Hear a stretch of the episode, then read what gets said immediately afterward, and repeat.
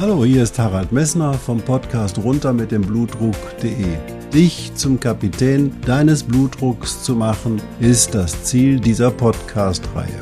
Du wirst in den vielen Folgen sicherlich die Themen finden, die dich für deinen Blutdruck interessieren. Ich wünsche dir viel Spaß dabei.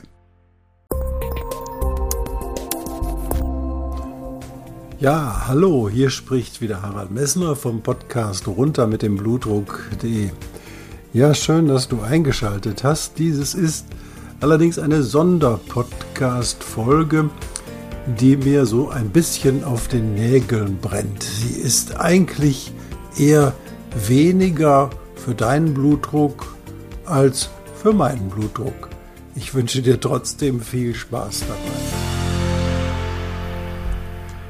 Ja, also ich habe zwei Hunde.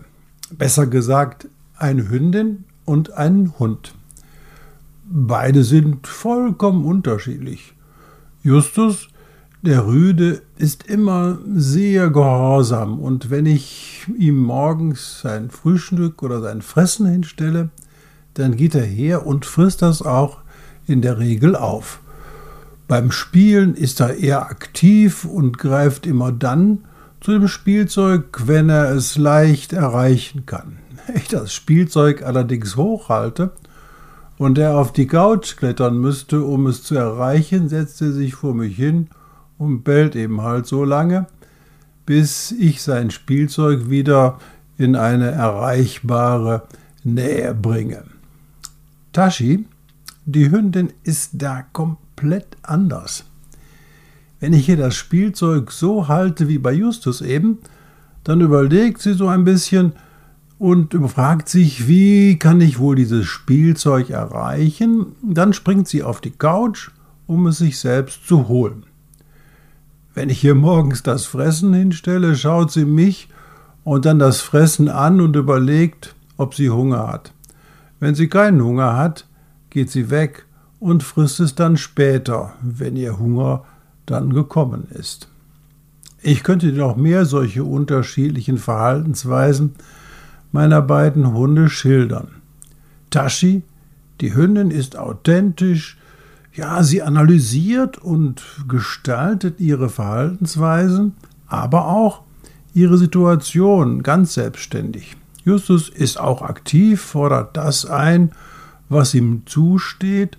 Er bellt so lange, bis er das bekommt, was er haben möchte. Jetzt fragst du dich, ob ich dir das erzähle.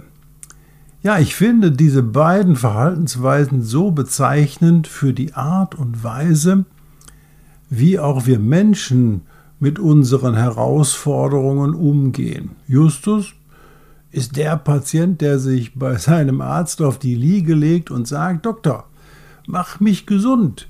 Ich möchte am liebsten eine Pille oder eine Operation oder besser vielleicht noch eine Impfung und dann kann ich so weitermachen wie bisher. Tashi dagegen fragt sich, was kann ich aktuell tun, um meine Situation zu verbessern? Ihr fällt ein, dass es sinnvoll ist, nicht weiter zu bellen, sondern auf die Couch zu springen, um ihr Ziel zu erreichen. Ich möchte dich auffordern, ein bisschen wie Tashi zu werden. Das heißt nicht, dass du jetzt gleich auf die Couch springen sollst, nee, nee, aber du kannst dich fragen, welchen Beitrag du selbst für die Besserung deines Blutdrucks leisten kannst.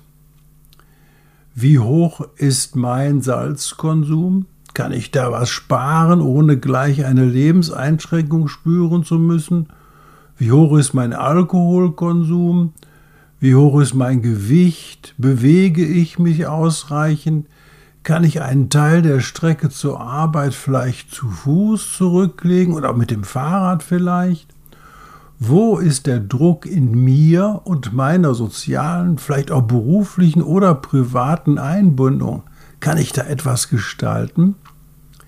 Ich kann doch nicht davon ausgehen, dass sich in meinem Leben etwas verändert, wenn ich nichts verändere.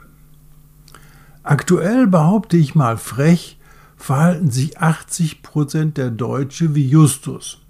Sie bellen zwar, aber sie bewegen sich nicht oder nur, wenn sie es gezeigt bekommen. Jetzt alle gegen rechts. Es ist doch breiter Konsens. Kein vernünftiger Mensch will die Remigration, ein furchtbarer Ausdruck von Menschen, die sich in unsere Lebensgemeinschaft integrieren und ihrem ihre kulturellen Erfahrungen im Rahmen unserer Gesetze unser Leben bereichern. Nochmal, jetzt alle gegen rechts. Wir suchen uns einen gemeinsamen fiktiven Feind um von unserem eigenen Desaster ablenken zu können. Warum nicht mal alle für das Recht? Das Recht auf körperliche Unversehrtheit, das Recht auf informative Selbstbestimmung, das Recht auf freie Meinungsäußerung, das Recht auf Aufarbeitung der Verhältnismäßigkeit der Maßnahmen während der Pandemie. Ich habe noch keine Demonstration gesehen, die die Klärung des Cum-Ex-Skandals und der Nord Stream-Pipeline-Sprengung fordert. Ich habe noch keine Demonstration gesehen, die die desaströse wirtschaftliche Entwicklung unseres Landes in den letzten Jahren zum Thema hat. Ich sehe keine Demonstration für einen Frieden in der Ukraine.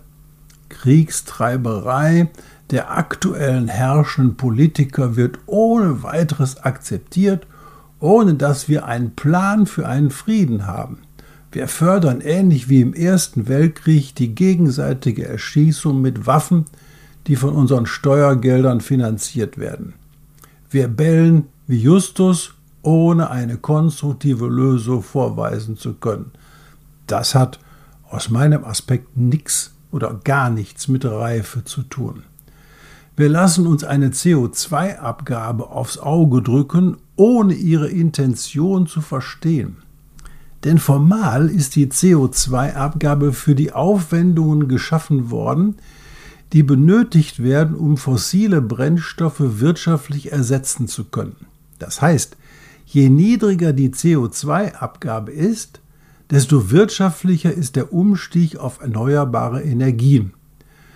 Die Politiker haben das Prinzip nicht verstanden, wenn sie willkürlich die CO2-Abgabe erhöhen wollen. Das ist kein Erziehungsinstrument.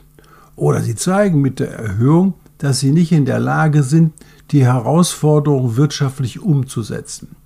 Wenn ich das hinterfrage, dann bin ich wieder rechts oder fortschrittsfeindlich. Aber ich bin eben ein bisschen wie Tashi. Ich bin aber wirklich nur wie Tashi, denn immer noch bin ich eindeutig männlich. Ich wünsche dir, dass du auch ein bisschen wie Tashi bist. Vielen Dank fürs Zuhören und eine schöne Zeit.